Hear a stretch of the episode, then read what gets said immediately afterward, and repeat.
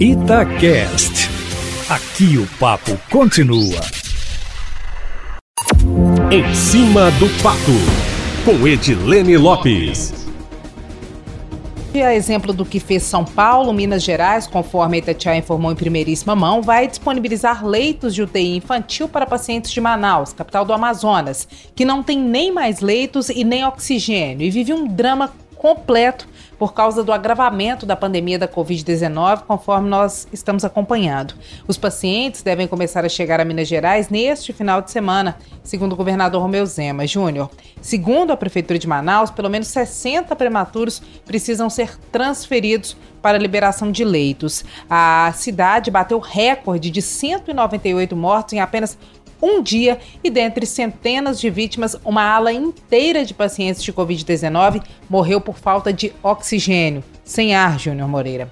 O mundo todo enfrenta o desafio da pandemia, nós sabemos, a situação do Brasil é grave e o país ocupa o segundo lugar em número de mortes no mundo, com 207 mil mortes, ficando atrás apenas dos Estados Unidos, que registra 388 mil óbitos, e das cidades em todo o país, o pior quadro aqui no Brasil é o de Manaus. O drama vivido pela saúde na capital do Amazonas, Júnior, é apenas o ápice de uma crise de corrupção e possivelmente de falta de planejamento adequado. Em junho do ano passado, Vamos relembrar, quando o Brasil passava pelo chamado pico da pandemia, a Polícia Federal chegou a prender temporariamente a secretária de Saúde do Estado, lá no Amazonas, Simone Papais, por suspeita de desvio de verbas federais na contratação de empresa para fornecimento de respiradores, com compras superfaturadas, com uma diferença que chegava a 133% do maior preço praticado no Brasil durante a pandemia. Júnior, se eu, como membro da imprensa, trabalhasse no Amazonas, em Manaus,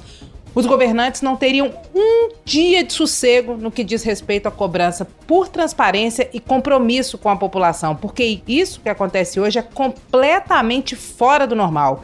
É hora da atuação dos outros poderes, do Legislativo do Amazonas, do Judiciário. Quem é que vai estancar esse sangue? Quem é que vai frear esse genocídio? Se não fosse a imprensa, que está mostrando ao mundo o caso que Manaus vive, possivelmente nem socorro eles estariam recebendo da maneira como estão agora. Desde a hora do almoço, Júnior, eu estou apurando se Minas iria oferecer ajuda a Manaus. Agora à tarde, a resposta chegou nós informamos em primeira mão. Afinal de contas, o povo de Manaus, apesar de ter escolhido seus governantes, não pode pagar com a vida pela gestão que tem se mostrado falha.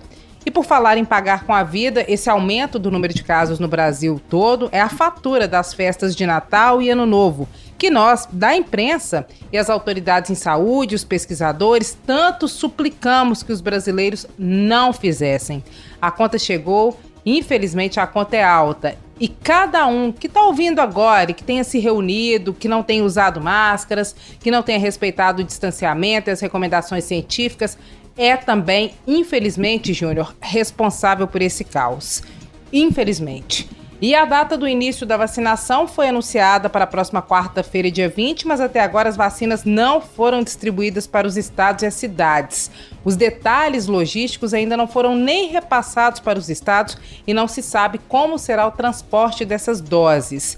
Na terça-feira, o presidente da República e o ministro da Saúde vão realizar uma reunião, a que seria na terça-feira passada, que nós informamos em primeira mão, que seria por videoconferência, e pode ser que o evento da próxima terça-feira, dia 19, para abrir a vacinação, seja presencial. Mas até agora, governadores e prefeitos estão no escuro. Por causa da situação dramática em Manaus, ainda nem se sabe o tom do anúncio se ele será festivo como era planejado. Outra dúvida é se Bolsonaro vai ou não tomar a vacina na abertura da campanha, já que ele tem reforçado que ninguém é obrigado a tomar a vacina e questionado sobre se ele mesmo tomaria vacina em dezembro em uma entrevista lá na Bahia, ele respondeu que já tem anticorpos, para que que tomaria vacina? Então, ninguém sabe como é que vai ser a abertura da campanha de vacinação. E está mantida a realização do Enem presencial neste domingo e no próximo. Esse também é um dos assuntos do dia. Aqui em Minas, o Ministério Público Federal entrou na Justiça e apoiadores do adiamento estão pouco confiantes na vitória, mas se ela ocorrer, pode ser que seja na última hora, amanhã à noite, por exemplo, o que minimiza a possibilidade de recursos, mas pode causar uma confusão danada. O adiamento do Enem em cima da hora. Caos, Júnior. Caos é a palavra que resume o Brasil neste momento, meu amigo. É isso. Final de semana estamos de plantão e na segunda-feira a gente volta aqui no Plantão da Cidade, sempre em primeira mão e em cima do fato.